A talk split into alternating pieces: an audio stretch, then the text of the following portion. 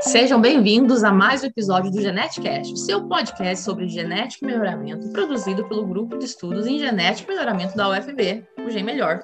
Eu, a Jaqueline Neck, junto com o Marco Antônio Peixoto, vamos bater um papo com a pesquisadora Francis Mar Correia. A doutora Francis Mar é graduada em Ciências Biológicas pela Universidade Federal de Viçosa, mestre e doutora pelo Programa de Genética e Melhoramento da mesma instituição, fez seu pós-doutorado em Molecular Plant Pathology na Iowa State University. Atualmente trabalha como pesquisadora na Embrapa Soja nas áreas de fitopatógenos, genômica, ressequenciamento, marcadores SNPs e seleção assistida em soja. Seja muito bem-vinda, doutora Francis Mar.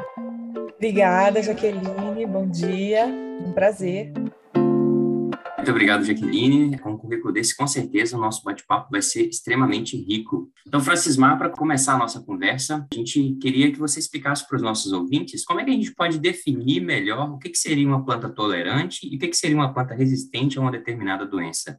Bom, bom dia mais uma vez, é, Marco e, e, Jaqueline, é um prazer, agradeço imensamente pelo convite. Quando a gente fala né, de uma planta tolerante, uma planta resistente, essa definição ela pode ser feita, né, pode ser abordada tanto pelo ponto de vista da fitopatologia, é, da genética e até mesmo da parte molecular, né, o que está por trás disso. Então, quando a gente fala, é, pensando na, na fitopatologia, a gente pode definir assim a tolerância como aquela capacidade da, da planta, né, do hospedeiro, dele conviver com o patógeno. Né? Ou seja, você vai ter a doença, né, vai, vai, ter, vai ocorrer, mas isso não vai afetar é, o desenvolvimento, o crescimento daquela planta, o seu fitness, né? Então, de modo que vai continuar a ter a, a produção ali, né? Então, você não vai ter assim aquelas alterações marcantes na planta e, consequentemente, não vai afetar tanto, né, significativamente, a produtividade.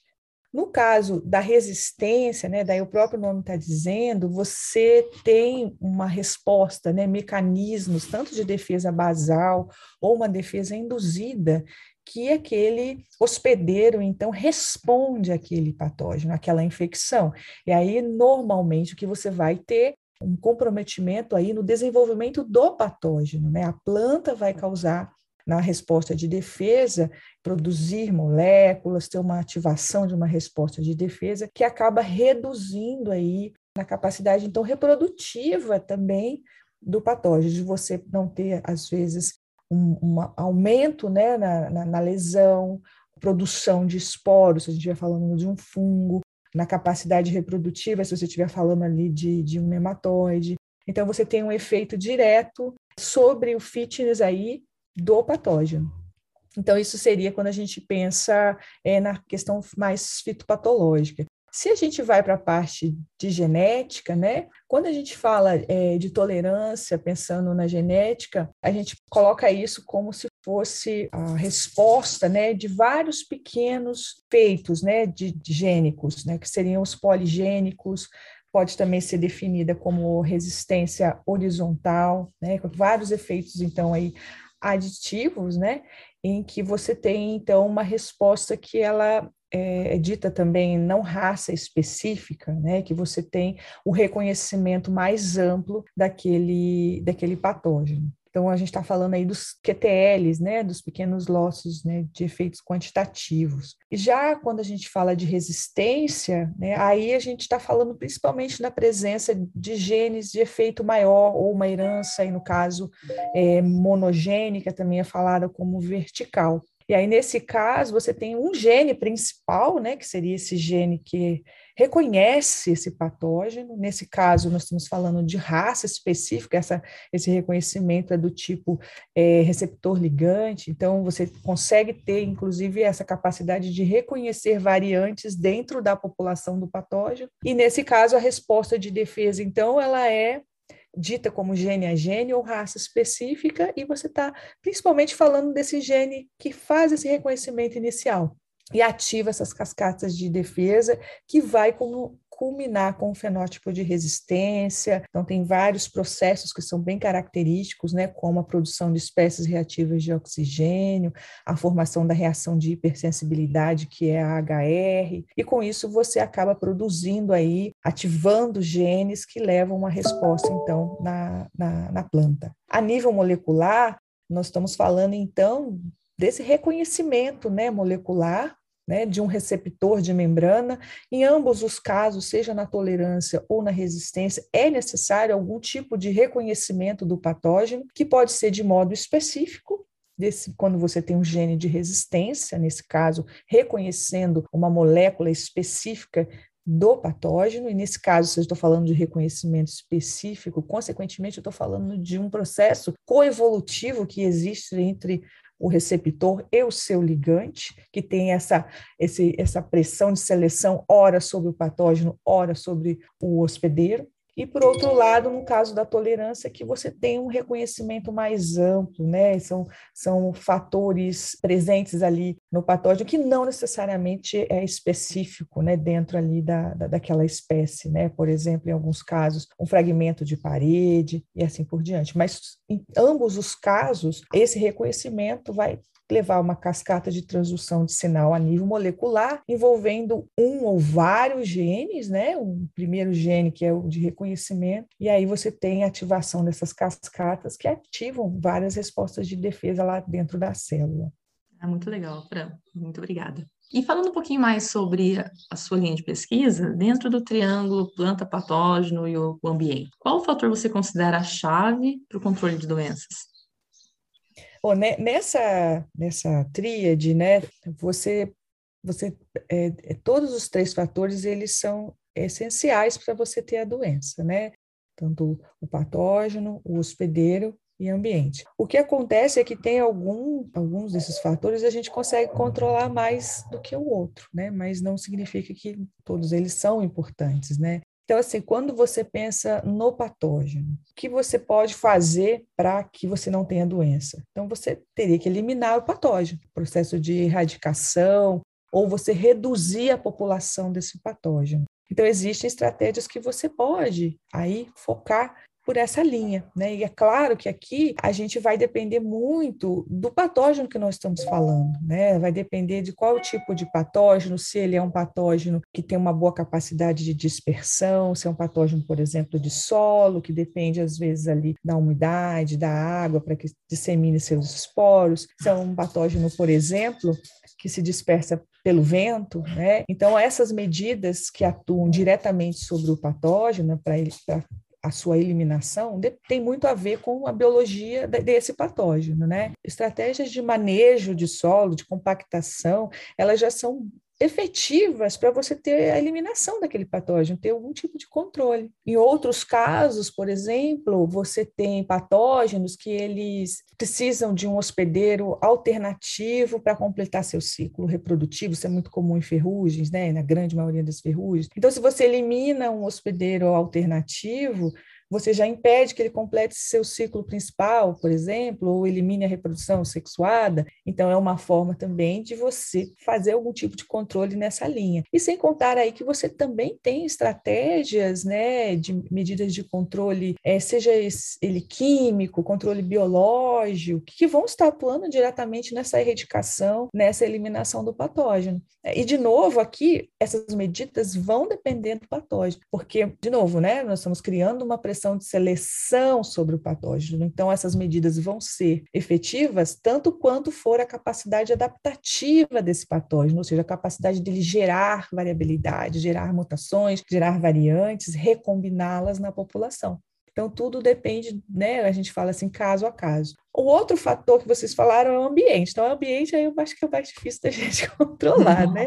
Uhum. É, principalmente nós estamos falando, pensando aqui no Brasil, um clima tropical, então é favorável, quando você fala em doença, né? É, a gente tem um clima que seria favorável à grande maioria desses patógenos. Então, a gente não conseguiria, assim, ter um controle tão efetivo, mas a gente pode tentar fazer esse controle no sentido de você tentar fazer o que a gente chama de escape tentar fugir, não fazer o seu plantio na época melhor das condições daquele patógeno. É porque o Brasil, né, ou enfim, se você considerar de um modo geral, você tem microclimas, você tem regiões com alta, mais, ah, né, com altitudes, com climas mais frios, que favorecem alguns tipos de patógenos. Outros patógenos precisam de uma temperatura maior, né? Estão falando de nematóide, tem aqueles patógenos que precisam de altas altitudes porque precisam de uma temperatura melhor, tem patógeno que precisa de umidade, então ele vai ser mais na época de chuva, do verão. Então, se você não controla o ambiente, mas escolhe né, bem quando vai fazer o seu plantio, né, você foge da fase melhor para a ocorrência daquela doença. E aqui eu posso dar um exemplo para vocês né, do, da própria ferrugem asiática, que nos programas de melhoramento a gente tem aí nos últimos anos uma tendência dos programas de reduzirem o ciclo das cultivares, né? Então, hoje a gente tem aí cultivares de soja que terminam o seu ciclo em média com 100 dias, né? E ainda são aquelas cultivares precoces, né? Que a gente consegue também plantar bem no início da safra ali. Nós estamos falando, às vezes, de plantar em setembro, né? Então, fugindo da época melhor da, da, da ocorrência ali da ferrugem no início do verão. Então, essas estratégias também são importantes e podem trazer resultados é, importantes no controle, no manejo da doença. E daí, finalmente, quando a gente fala do hospedeiro, aí as, as possibilidades eu vejo que são maiores, mas elas não. Se você tiver como atuar em todos os, os três vértices, né, melhor ainda, né? E, e, no caso aí do hospedeiro, a gente pode falar a primeira coisa, você não tem como eliminar o hospedeiro, né? Muitas vezes nós estamos falando do hospedeiro aqui, a sua cultura principal, a sua commodity, mas você pode tentar, por exemplo, não manter ciclos repetitivos daquela planta, né? Você não fazer a monocultura, não fazer cultivos um atrás do outro, né? Os cultivos repetitivos, onde você estabelece aquela ponte em que o patógeno ele fica fazendo vários ciclos reprodutivos, favorecendo a sua, sua evolução, né? Que é normal, né? A, a seleção, né? Essa coevolução. E muitas vezes o ciclo de um patógeno ele é muito menor do que o ciclo da planta e ele de, gera muito mais descendentes, então, consequentemente, ele gera muito mais variantes, né? A, a, taxa de mutação é a mesma, né? Então, se você multiplica mais, gera mais indivíduos, você está gerando mais variabilidade. Então, você acaba favorecendo a pressão de seleção no sentido de favorecer o seu patógeno. Então, nesse caso, você conseguir, né, às vezes reduzir, não fazer grandes monoculturas, às vezes quando a gente fala de commodity, isso é muito difícil, e também alternar, né, em diferentes culturas, de modo que a, a cultura seguinte não seja hospedeira daquele mesmo patógeno. Então, em alguns casos isso é possível. Então, você favorece essa, essa redução aí, né, de manter esses ciclos aí é, consecutivos do patógeno. Comentando um pouco, isso é bastante comum que a gente, ao longo das nossas conversas aqui, a gente tem percebido pesquisadores falando exatamente isso. De duas coisas, nas culturas perenes, em plantas perenes, você tem ela planta no campo durante muito tempo, então eles falam que é um, realmente um problema sério de se ter o mesmo patógeno ao longo de todo o tempo, é extremamente difícil controlar, porque não tem como você tirar fora e voltar com o mesmo genótipo para campo, né? E também nessa questão, por exemplo, o Brasil hoje, a gente está indo para uma terceira safra, dependendo da cultura que a gente está trabalhando. Para você pegar o milho, você consegue plantar já uma próxima, uma terceira safra irrigada. E isso está tendo problema, por exemplo, com a cigarrinha do milho. A gente não consegue contar, não está conseguindo controlar muito bem, principalmente por causa disso, né? Possivelmente uhum. esse deve ser um dos, um dos fatores aí que que tem levado ao aumento dessa, da incidência dessas doenças. Isso mesmo. Né? E, e, você tem, às vezes, o caso em que você, vamos pensar, alguns patógenos, eles são polífagos, né? Eles vão infectar a soja, o milho, o algodão.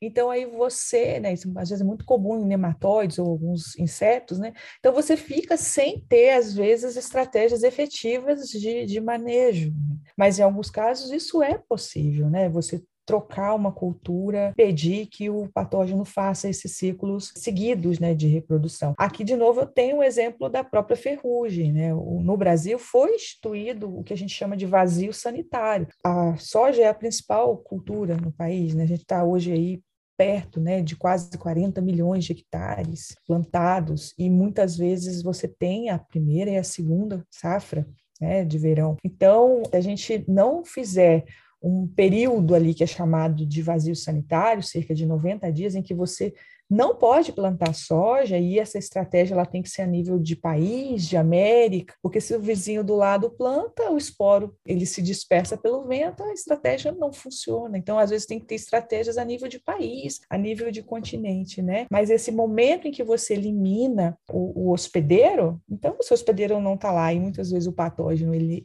ele no caso da ferrugem é biotrófico, então, isso também depende, de novo, do estilo de vida do patógeno para você escolher as medidas que você vai usar. Né? Mas nesse caso, você eliminando, você rompe esse ciclo reprodutivo, de modo que quando você começa a safra, a quantidade né, de nó, nível, ele está mais baixo e isso garante aí mais uma medida de controle, pensando no hospedeiro, né, é, que pode é. ajudar no controle da doença. Então, no caso do hospedeiro, é, é além né, da, da, dessa, desse, dessa questão né, de, de, de, atuar sobre o hospedeiro, tentando reduzir né, o, o, esse, a monocultura, né, a presença desse hospedeiro durante vários momentos, é, tem a questão também da gente explorar a resistência genética, né? Então, as plantas, elas possuem genes de resistência a diferentes patógenos, e aí, no caso, os programas de melhoramento genético das várias, das várias espécies, né, das, de plantas,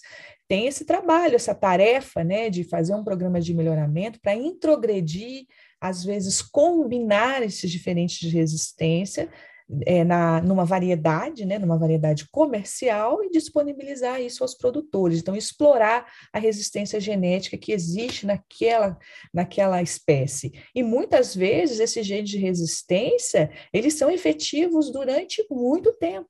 Né? De novo, depende do patógeno, da sua, da sua, da sua biologia. Né? Mas em alguns casos, a gente pode falar de nematóides, né? É, alguns genes de resistência foram efetivos durante décadas, né? Então, é possível, sim, ainda o controle de doenças, né, usando a própria resistência genética presente na espécie. Bom, adicionalmente, é, quando a gente pensa também no hospedeiro, a gente tem outras estratégias aí, né, quando a resistência genética dentro da espécie ela é limitante. Então, nesse caso, por exemplo, fazendo uso da, da transgenia, né? trazendo genes de resistência, receptores, não necessariamente um gene de resistência, né? mas às vezes outra estratégia, de outras espécies. Né? Então, isso tem vários relatos de sucesso, né, em que você, por exemplo, traz um gene de uma espécie próxima que não coevolui com o seu hospedeiro, que não coevolui com o patógeno. Então, a chance ali de você quebrar, de ter um efeito de, de quebra desse gene, é menor. Então, pode ser uma estratégia de sucesso, ou de você, às vezes, ter vários genes de resistência que você, via melhoramento genético clássico, você teria muita dificuldade de piramidar todos esses genes. Então, às vezes, você consegue fazer um cassete que você combina genes nativos, genes de outras espécies e introduz isso é, naquela. Mas aqui no Brasil, a gente não tem plantas transgênicas, né, resistentes à doença. O que, que acontece? Não. Então, o caso de, de, de, transgenia não é só no Brasil, né? não, é no mundo. E também não é só resistência assim, à doença. Quando você fala de transgênico, é difícil para qualquer transgênico. Por quê? Porque você, você pode até observar isso, né? Os principais hoje transgênicos que a gente tem, né, em termos de área, né, e que é utilizado principalmente para tolerância, né, aos herbicidas e também para algumas espécies, né? Você não tem isso para todas as espécies, tem principalmente para as commodities, que seria, no caso, por exemplo, a soja, o milho resistente aos herbicidas e alguns insetos, algumas pragas. É, é isso que a gente tem, né, em grande parte. E eu coloco isso como a questão assim do desafio que é, é, você partir desde uma prospecção, de você identificar um gene, desenvolver uma estratégia e você chegar até ter uma planta transgênica, que é um, uma planta ali de laboratório. Então, isso eu acho que nós estamos bem, né? A, a pesquisa consegue fazer isso, mas aí você vem toda uma etapa de desregulamentação. Então, é onde que eu vejo que a transgenia como um todo, não só a questão de doenças, né, ela acaba é, passando aí uma, uma, uma grande, é, é, nós temos uma grande limitação. E quando a gente olha o investimento para desenvolver um transgênico, atualmente, grande parte do recurso não está justamente na prospecção, desenvolver a estratégia, ter aquela planta, mas na desregulamentação disso, em função de questões de biossegurança, né? Então, você tem leis específicas em cada país. Se você está trabalhando com uma commodity, por exemplo, você tem que, você exporta isso, nós, por exemplo, no Brasil, você tem que garantir que você está atendendo às leis para que esse seu produto seja aceito na, em toda a cadeia produtiva e nos diferentes é, compradores, né, nos países em que você está exportando. Então, isso torna o processo muito restrito a poucas empresas tenham essa, essa recursos para fazer isso, né, e que tenham essa capacidade de, de, de atuar globalmente nessa questão de desregulamentação, dependendo da espécie que você está falando. E acaba é o que a gente acaba vendo então hoje a nível de mercado. Então, uma coisa é você fazer um transgênico lá no laboratório, outra coisa é você tornar isso uma variedade comercial que vai estar disponível para o produtor sem que tenha sido aprovado em questões regulatórias,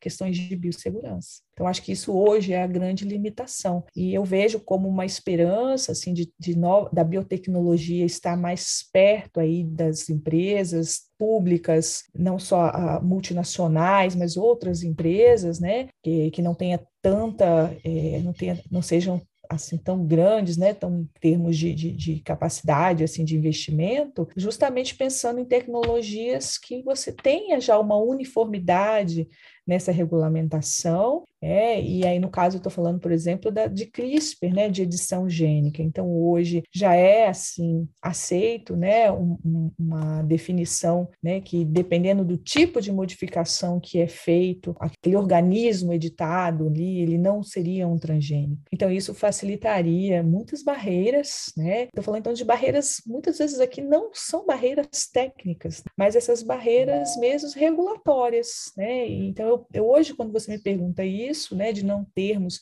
muitos eventos para resistência à doença, eu coloco como sendo mais barreiras regulatórias que muitas vezes limita, né, que, a, que essas ideias, né, que as estratégias realmente cheguem aí ao produtor. Doutora Francisma, agora, o que é um ressequenciamento gênico e como que ele é aplicado na genômica? O ressequenciamento, né, como o nome mesmo está falando, né? É quando você faz um sequenciamento daquela espécie em que você já tem ali maiores informações né, do seu genoma, ou seja, você já tem o que a gente chama de um genoma de referência. Então, isso hoje, né, o custo do sequenciamento cada vez né, reduzindo, né, essas novas tecnologias de sequenciamento. Então, hoje é comum, né, as principais culturas, os principais patógenos, a gente já ter disponível, né, um genoma sequenciado. E aí, esse primeiro genoma, né, que seria o genoma montado pela primeira vez, né, a gente chama ele como aquele assembly, aquele arcabouço, em que os genes eles vão ser, então, né, os nucleotídeos, eles vão ser ordenados na sua posição. Então, esse primeiro genoma de referência, ele é o mais difícil, né, e depende também da complexidade da, do genoma daquela espécie, do tamanho. Mas uma vez que você tenha esse genoma, o que a gente faz depois, que é sequenciar outros, né, novos indivíduos daquela espécie, a gente chama de ressequenciamento. E o que, que é importante disso na genômica? É justamente quando você passa a ter a chance de fazer esses estudos mais populacionais, porque aí você começa né, a sequenciar indivíduos, N indivíduos, que vão estar sendo, então, aquela sequência montada em cima de um genoma de referência, de modo que você tem posições específicas que podem ser definidas para variações.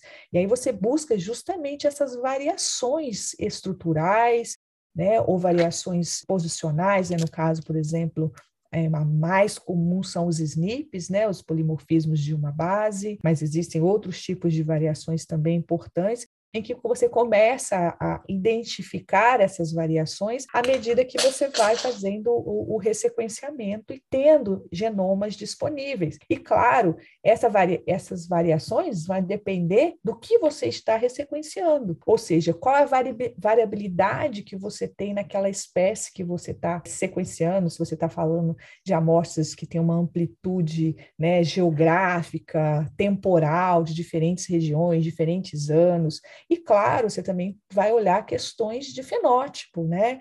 Se eu estou sequenciando indivíduos que respondem a uma determinada característica. Estou falando aqui, então, né, de doenças, né, indivíduos que são que têm uma, uma tolerância com diferentes níveis, né, ou são resistentes e suscetíveis a diferentes isolados. Então você passa com isso, né, quando você pensa na genômica, a conseguir associar fenótipo e genótipo num, num nível, né, numa amplitude genômica, porque você tem como olhar o genoma todo. Então, isso abre a chance de você fazer estudos evolutivos, de mapeamento né, a nível genômico, né, identificar regiões que estão associadas a determinadas características de interesse é, de uma forma como nunca antes. E então essa questão ela, ela é muito importante em alguns casos, por exemplo, que você não consegue ter uma espécie que tenha uma, um ciclo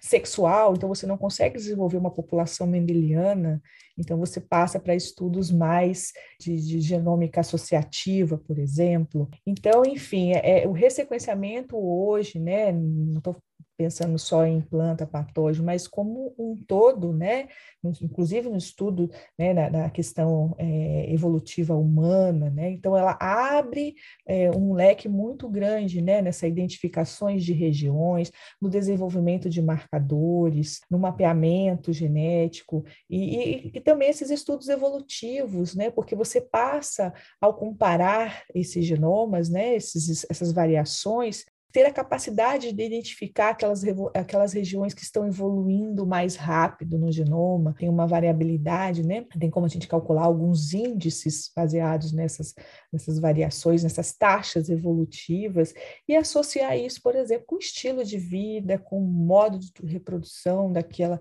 daquela espécie de interesse. Então, hoje na genômica, a gente está assim, uma capacidade, então, né, de olhar como nunca é, essa, essa questão do ambiente, né, do fenótipo e do genótipo, né, com uma lupa, né, uma forma como nunca antes.